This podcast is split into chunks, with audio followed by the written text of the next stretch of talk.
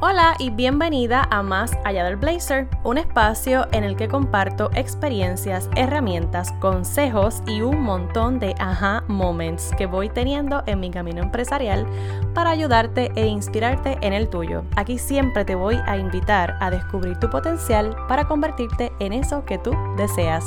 Mi nombre es Angélica y esto es Más Allá del Blazer.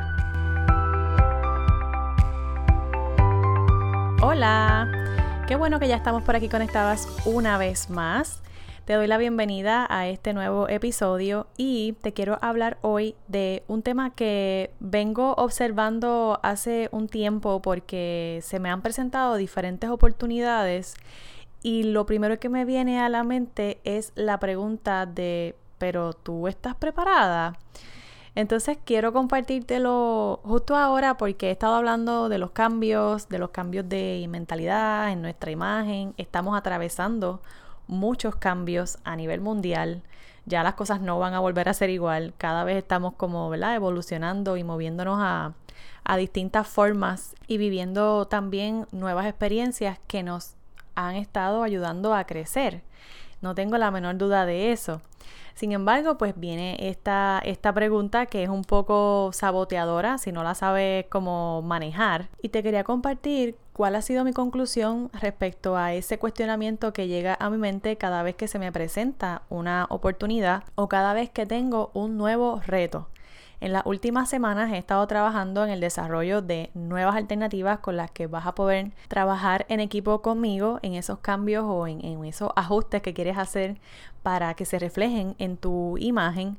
Y bueno, eh, durante ese proceso he tenido que aprender cosas que en algún momento dije, no, no, no, olvídate de eso, yo no estoy preparada para eso, este, pues lo voy a seguir o, le voy a dar skip a esta tarea porque más adelante quizás la pueda retomar o la voy a delegar.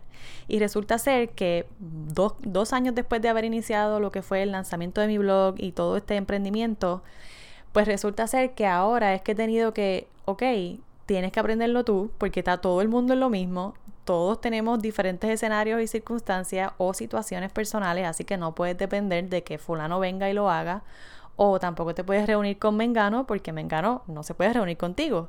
Y a veces explicar cosas técnicas de manera virtual es como un poco complicadito también, así que nada, el punto es que en este proceso de aprender y de sentarme a evaluar y, de buscar la información para luego aplicarlo, para entonces también pasar por el proceso de ver cómo es que se hace y finalmente ver los resultados, es que llego a la conclusión de que, oye, no necesitamos estar preparados, pero sí necesitamos estar dispuestas dispuestas a pasar el trabajo, dispuestas a dedicarle horas, dispuestas a dejar a un lado las quejas y a dejar a un lado el victimismo y también a dejar a un lado esta queja de que, ay, es que siempre todo es tan complicado, ay, es que pues, pero ¿por qué todo tiene que ser así? ¿Y por qué no puedo contratar a fulano? Y ahora mismo no tengo el dinero y entonces como tú misma te vas hundiendo en un montón de críticas, en un montón de excusas y por eso muchas veces nos paralizamos en los procesos porque